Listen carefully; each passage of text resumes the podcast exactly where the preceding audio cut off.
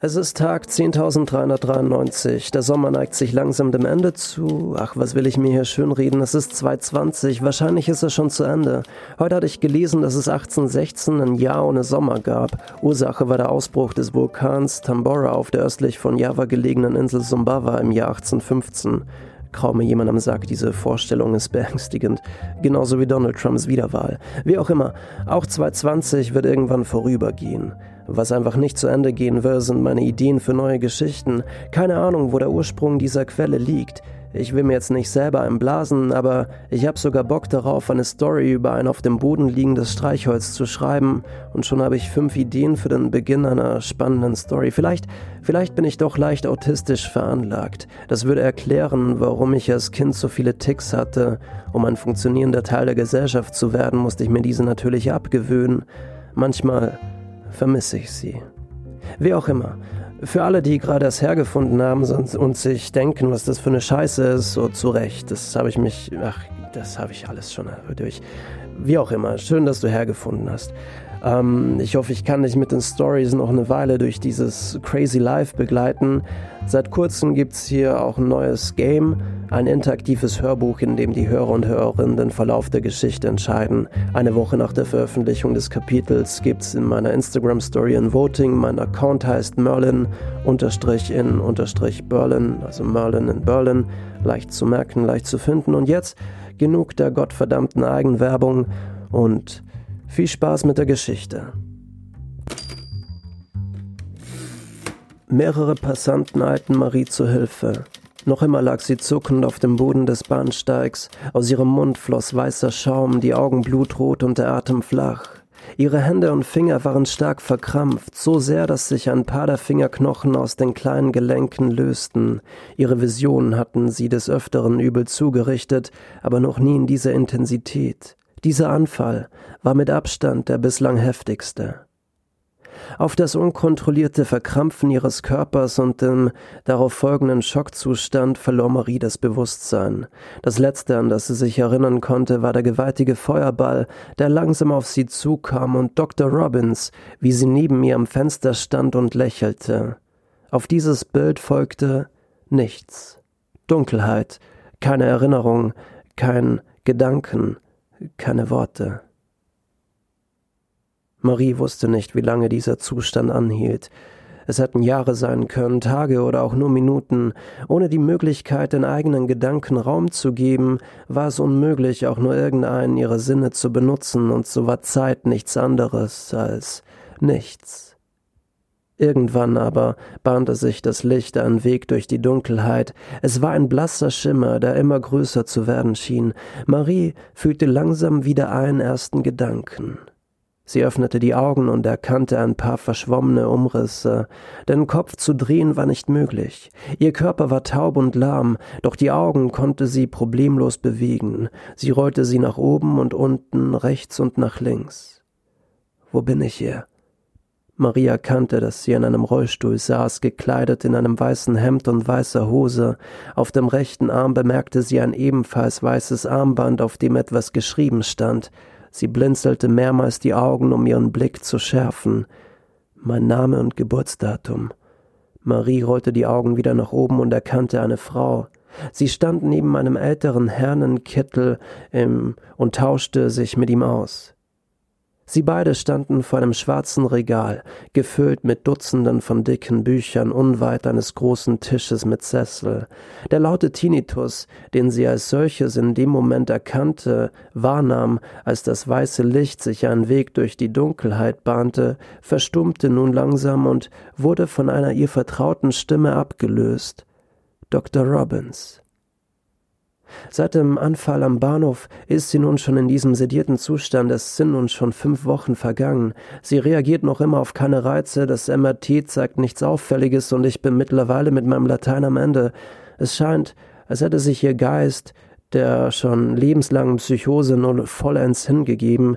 Wissen Sie, ich kenne Marie schon eine Weile, aber das hier ist nur noch ein Schatten ihrer selbst. Marie blinzelte mehrmals nervös mit den Augen, noch immer konnte sie sich nicht bewegen. Seit fünf Wochen? Seit fünf Wochen bin ich schon hier? Dr. Robbins durchbrach ihre Gedanken. Marie, besitzt leider keine Pflegeversicherung, das heißt, sie, ist ein Fall für die Westside Klinik, Mehrbettzimmer, sie äh, wird dort mit dem Nötigsten versorgt werden. Immerhin bekommt sie das alles nicht mit. Dr. Robbins unterzeichnete ein Formular, übergab es dem älteren Herrn neben ihr, der eine Art Chefarzt zu sein schien, und drehte sich anschließend wieder zu Marie. Es tut mir leid, Marie. Hier trennen sich unsere Wege. Sie kam ein Stück näher zu ihr, beugte sich zu ihr nach unten und blickte auf ihre rechte Hand, als konnte sie es nicht ertragen, ihr in die Augen zu sehen. Sie flüsterte leise in sich hinein, doch Marie konnte jedes Wort verstehen. Es gab echt Momente, da hatte ich dir glauben wollen. Deine Gabe. Oft hast du mich sprachlos in meinem Sessel zurückgelassen. Du hast es wahrscheinlich gehasst, mich zu besuchen, ganz im Gegensatz zu mir. In deiner Geschichte liegt ein Stück Wahrheit verborgen. Ach, was, was rede ich hier eigentlich? Sie strich über Maries Hand, wollte ihr gerade ein letztes Lebewohl wünschen, als. Nein, das gibt's doch nicht. Dr. Storbeck, Sie, Sie bewegt Ihre Augen. Dr. Storbeck eilte herbei. Tatsächlich, er leuchtete ihr mit der Taschenlampe in die Augen, woraufhin sich ihre Pupillen sofort verengten. Sie reagierte auf Reize. Marie spürte währenddessen, wie ihre Beine und Hände zu kribbeln begannen. Es war ein kaum spürbarer elektrischer Impuls, der sich wie in Zeitlupe von ihrem Kopf aus über die Wirbelsäule und dem Rückenmark in ihrem gesamten Körper verbreitete, als hätte ihre biologische Hülle in einer Art Winterschlaf gelegen und würde nun endlich erwachen. Marie riss den Mund auf und holte tief Luft. Dr. Robbins und Dr. Storberg machten einen Schritt zurück. Fünf Wochen? Ich war fünf Wochen weg. Dr. Robbins beugte sich wieder nach unten, um nach Maries Hand zu greifen. Marie, wie fühlst du dich? Kannst du dich an irgendwas erinnern? Ich fühle mich, als hätte ich, hätte ich einen ganzen Tag lang geschlafen. Mein Rücken schmerzt wie die Hölle. Verdammt, fünf Wochen? Dr. Storberg löste in der Zwischenzeit die Bremse von Maries Stuhl, im Glauben, er könnte ihr so einen kurzen Hauch von Freiheit zukommen lassen. Immerhin war sie die letzten fünf Wochen eine Gefangene ihres eigenen Körpers gewesen. Die meiste Zeit über lag sie im Bett. Ja, Marie, du warst fünf Wochen in einem kummerartigen Zustand. Nichts ist zu dir durchgedrungen. Du hattest zwar noch autonom geatmet, aber das war's auch schon. Kannst du dich an irgendetwas erinnern? Marie sah ihr eigenes Spiegelbild in Dr. Robins glänzenden, kastanienbraunen Augen. Ihr Spiegelbild begann zu verschwimmen, und über die kastanienbraunen Augen von Dr. Robbins zog sich ein greller Feuerball. Eine Explosion, antwortete Marie und schloss die Augen, um den Schreien und dem Elend ihrer letzten Vision zu entfliehen. Zwei Schwestern betraten den Raum und liefen auf Dr. Storbeck zu. Eine deiner Visionen? fragte Dr. Robbins. Marie nickte. Meine wohl letzte. Das wusste ich in dem Moment, als ich sie sah. Keine Ahnung, wie ich das beschreiben soll. Fuck, fünf Wochen. Ich, ich bin in der Psychiatrie, oder? Oder in der geschlossenen? Das heißt, du siehst nun keine Visionen mehr? fragte Dr. Robbins und gab ihr kurz darauf die Antwort auf die Fragen. Ja, genau, du wurdest vor fünf Wochen ins Woodsprings eingeliefert. Marie, was, was soll ich nur mit dir machen? fragte sich Dr. Robbins selbst und griff sich an die Stirn.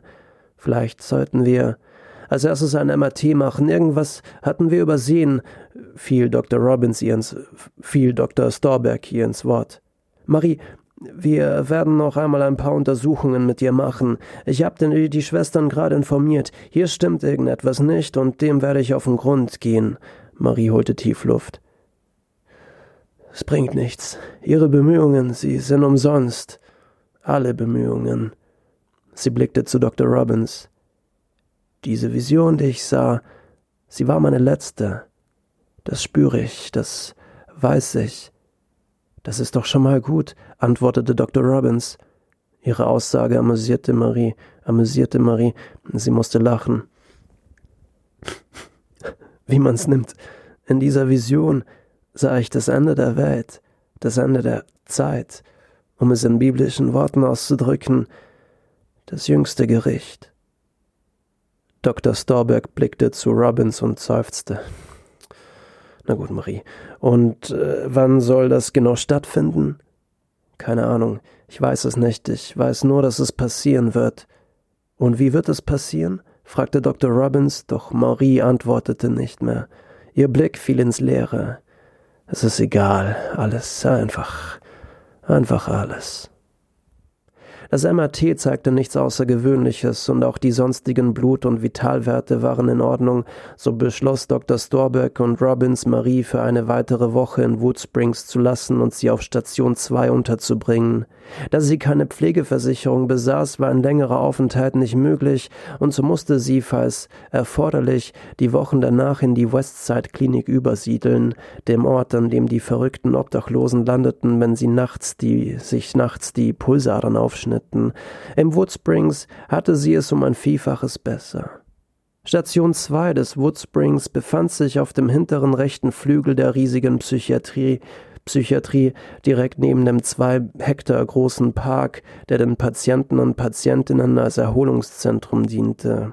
Ein kleiner Wald, zwei große Teiche und mehrere Baumalleen und offene Wiesen gaben dem Woodsprings einen freundlichen Charakterzug.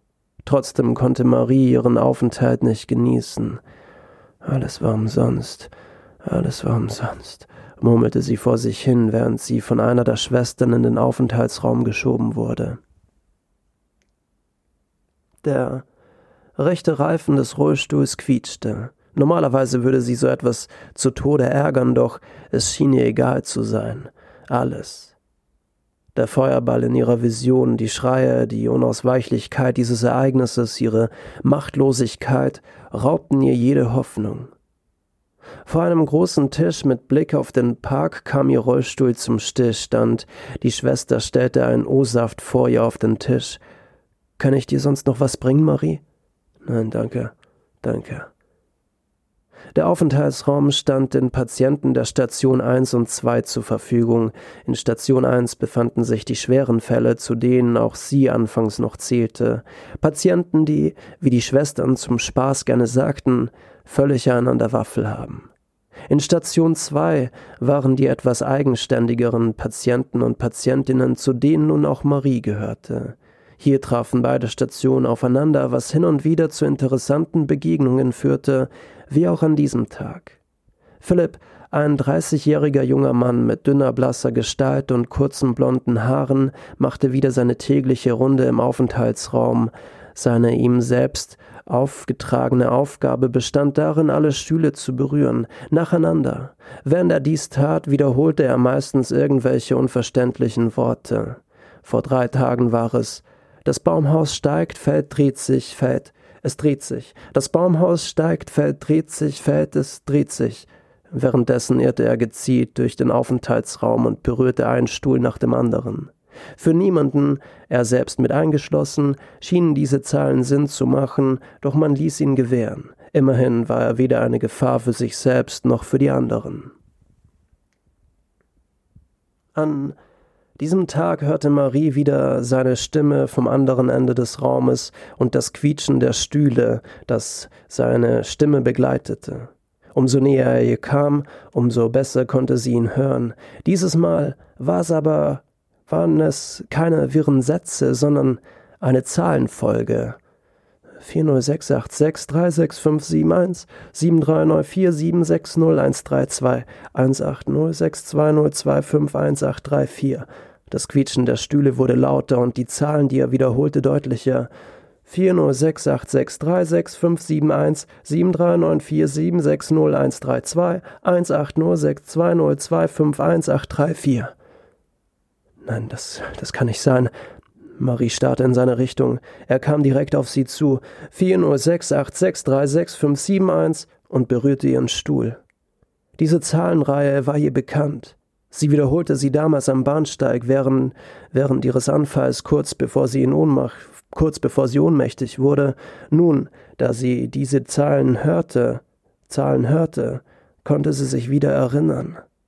73947600132 Marie schob den Rollstuhl ein Stück nach hinten, stand auf und stemmte sich mit den Handballen am Tisch ab.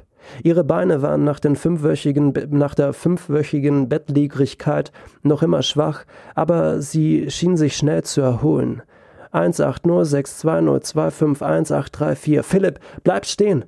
Er reagierte nicht. Mittlerweile war er schon am Nachbartisch angekommen. Alfred, und Michael waren gerade am Schachspielen, als Philipp beide Stühle hintereinander berührte und Alfreds Stuhl ein wenig zur Seite schob, woraufhin dieser ein paar Spielfiguren umwarf. Philipp, du Trottel, ich hätte gewonnen zum ersten Mal. Schwester! Philipp starrte auf die Figuren und tippte sich mehrmals auf den Kopf. 40686366571.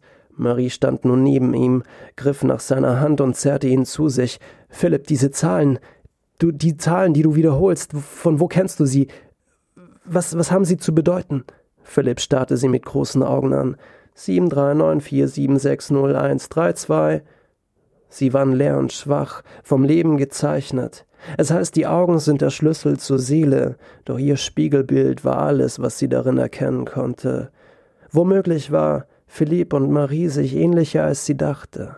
Auch Marie war schon mehrmals kurz davor gewesen, ihre Seele in dem Wirrwarr ihrer Visionen zu verlieren, sich selbst. Vielleicht ist er ein Berührter, dachte sie sich, war ein Berührter, verbesserte sie sich. Genau in diesem Moment hörte er damit auf, die Zahlen zu wiederholen und schnappte nach Luft. Das Baumhaus steigt, fällt, dreht sich, fällt es, dreht sich. Marie, lauf!